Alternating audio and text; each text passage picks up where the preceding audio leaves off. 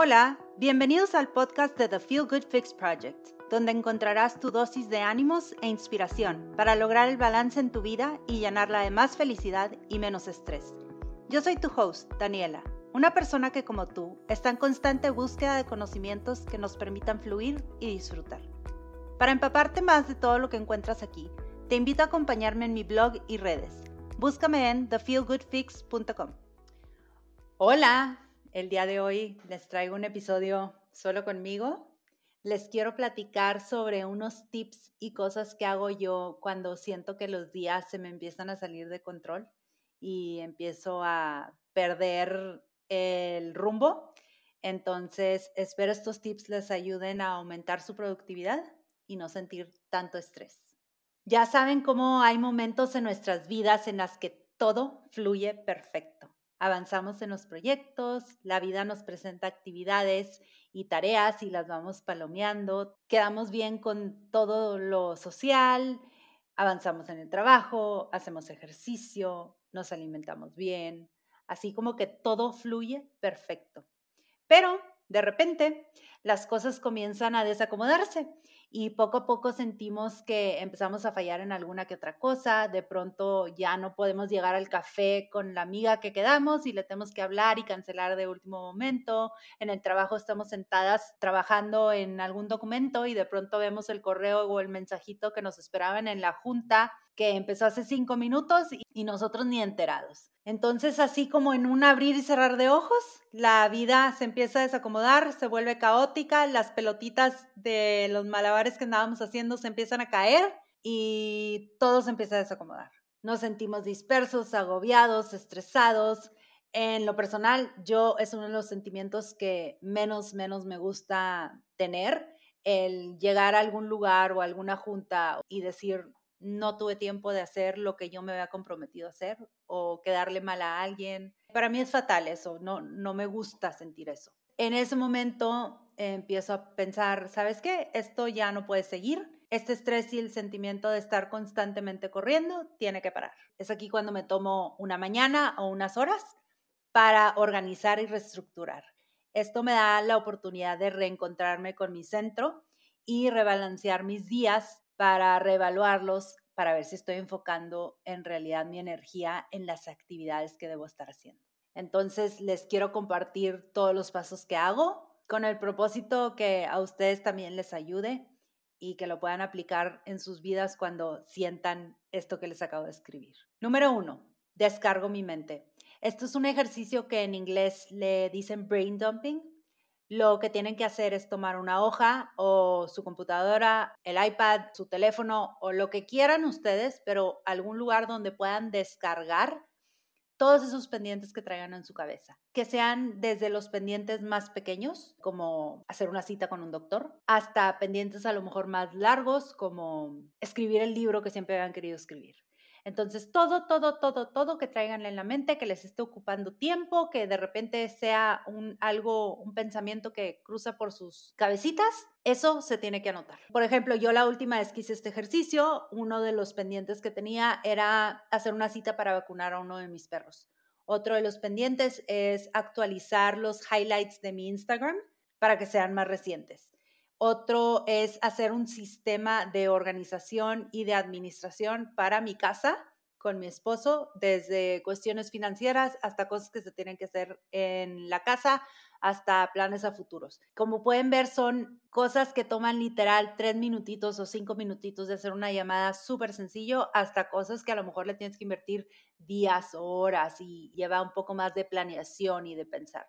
Una vez que tengas ya todo anotado, tu siguiente paso es categorizarlas en áreas de tu vida. ¿A qué me refiero con esto? A que a lo mejor hay cosas que son de tu vida profesional, a lo mejor hay cosas que son de tu vida social, a lo mejor hay otras cosas que son de algún proyecto personal que tienes y a lo mejor otras cosas son en pareja o con tu familia.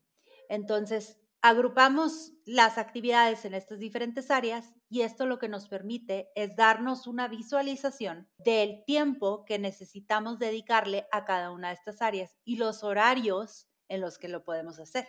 Es decir, Si tengo muchas cosas en el área social, pues ya sé que esos pendientes solamente los voy a poder hacer en los fines de semana o por las noches. Todos los pendientes que tengo que de la oficina, pues a lo mejor son pendientes que únicamente voy a hacer durante el horario laboral. Esto nos ayuda a saber cuánto tiempo tengo que dedicar a cada una de estas áreas en el sentido que si a lo mejor tengo muchos pendientes en la oficina, digo, híjole, pues voy a sacrificar algún fin de semana para poder avanzar en eso. Y si tengo muchos pendientes en lo personal, por ejemplo, pues aprovecho a lo mejor en las mañanas y amanezco más temprano y uso mi horario de comida y a lo mejor en las noches también. Es una manera simplemente de saber más o menos cómo van a estar tus días para tú poder estar avanzando en cada una de estas áreas. Entonces, ya que tengo todo por áreas definidas, ahora el siguiente paso es priorizarlas. ¿Y cómo las voy a priorizar? Haciéndome dos tipos de preguntas. Una de esas preguntas tiene que ver con la caducidad de la actividad. En otras palabras, si yo esta actividad la hago después de cierta fecha, ¿aún es relevante? Por ejemplo, si yo voy a sacar una promoción de Navidad, pues tengo que planear esa promoción ahorita. No la puedo planear en diciembre porque ya es muy tarde. Si yo quiero ir a comprarle un regalo de cumpleaños a mi mamá, pues lo tengo que hacer antes de su cumpleaños o es preferible hacerlo antes de su cumpleaños. A lo mejor tengo una cita con el doctor y el doctor me solicitó que yo me tomara unos exámenes antes de ir a la cita. Ese tipo de preguntas o ese tipo de situaciones son las que me puede ayudar a detectar cuáles de mis actividades son más urgentes de realizar que otras. Y el siguiente tipo de preguntas que me hago es de acuerdo a la jerarquía, es decir, si alguna actividad es dependiente de otra. Si yo no hago alguna actividad, ¿puedo hacer la siguiente actividad? Si yo no me tomo los exámenes, ¿puedo ir al doctor? Pues sí, sí puedes ir, pero a lo mejor va a ser un tiempo desperdiciado. Entonces es importante primero hacerte tus exámenes y luego hacer la cita con el doctor. Eh, si yo voy a hacer una ensalada, pues primero tengo que ir a comprar los ingredientes y luego puedo hacer la ensalada. Cuestiones así. Ya que he identificado todas las tareas que tengo que hacer y todas las actividades, ya que las agrupé, ya que las prioricé, entonces hago una lista de actividades que quiero hacer diario. Esta lista les recomiendo que aproximadamente sean unas tres actividades, está perfecto, con eso avanzan muy bien. Es una manera de ir palomeando una por una sin que se desconcentren y sin que se vayan a otra.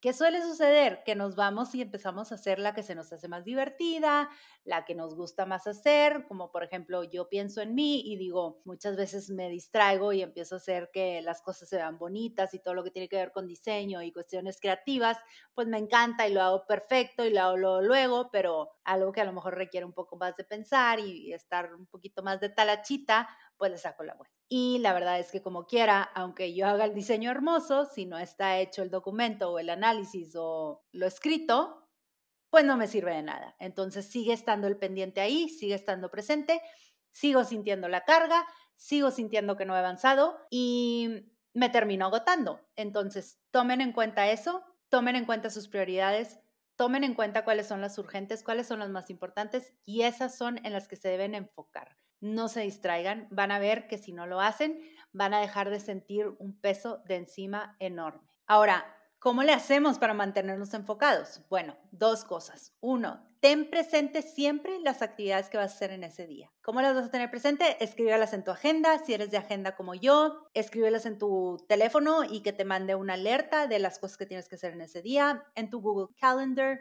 en tu Outlook, un post-it en la pantalla de, tu computadora, lo que te sea a ti más fácil, algo que en realidad veas siempre. Esa es la manera adecuada de recordarte cuáles son las actividades que debes hacer. Y número dos es utilizar la metodología de Pomodoro. ¿Cuál es esta metodología? Está muy sencilla. Lo único que te pide la metodología Pomodoro es hacer bloques de trabajo de 25 minutos con 5 minutos de descanso en medio. ¿Qué es lo que nos da esto? Nos da trabajo intenso, sin interrupciones, de 25 minutos, donde vas a lograr avanzar, pero no vas a no vas a saturarte y no te vas a sentir como exhausto después de esos 25 minutos. Y luego en los 5 minutos vas a descansar. Vas a checar tu WhatsApp, vas a checar tus redes, vas a pararte por agua, vas a ir al baño, te vas a levantar a caminar tantito.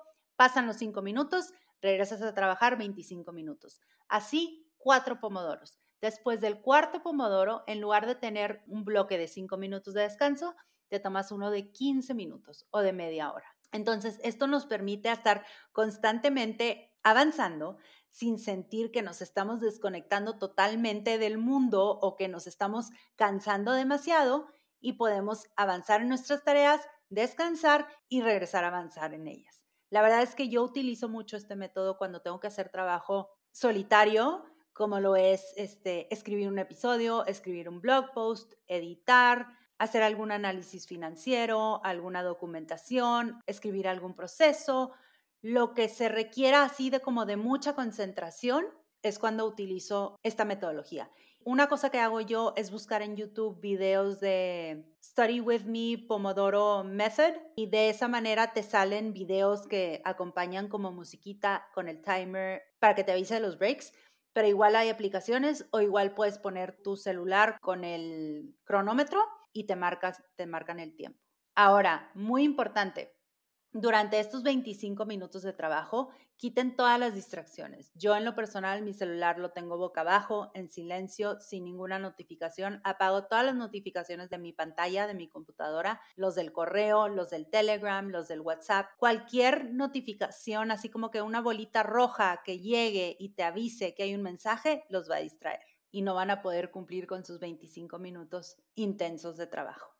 Ahora, por último, pero definitivamente que no menos importante, es encontrar un espacio de trabajo que los inspire, que los invite a quedarse ahí y en realidad trabajar. ¿Cómo le pueden hacer para encontrar este espacio de trabajo? Yo les recomendaría hacerse las siguientes preguntas, si no es que más. Uno, ¿les gusta la luz natural o prefieren un lugar más oscuro con luz con lámpara?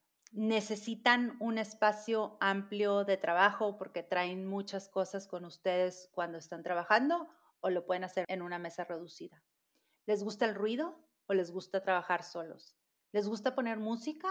Si sí, ¿qué tipo de música? ¿Música con letra? ¿Música clásica? ¿Música ambiental? ¿Les gustan las velas? ¿Les gusta la aromaterapia? ¿Tienen alguna pluma en particular que les gusta usar? ¿Tienen algún tipo de papel? ¿Alguna libreta?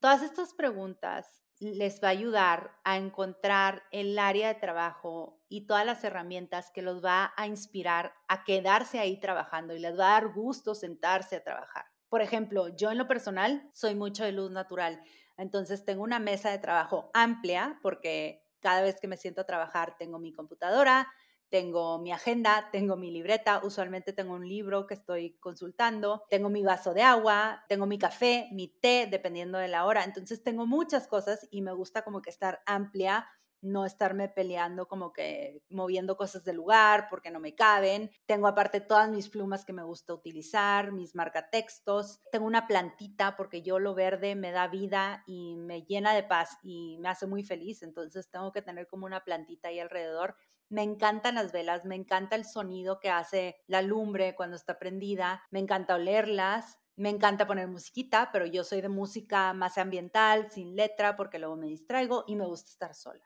Entonces, todo esto lo tomé en cuenta cuando encontré un espacio de trabajo en mi casa. Es un espacio donde me da gusto llegar por las mañanas o me da gusto llegar por las tardes y sentarme a trabajar. Entonces, no, crean que es algo meramente estético, no crean que es algo solamente como que, ay, bueno, el espacio bonito para, para la foto de Instagram.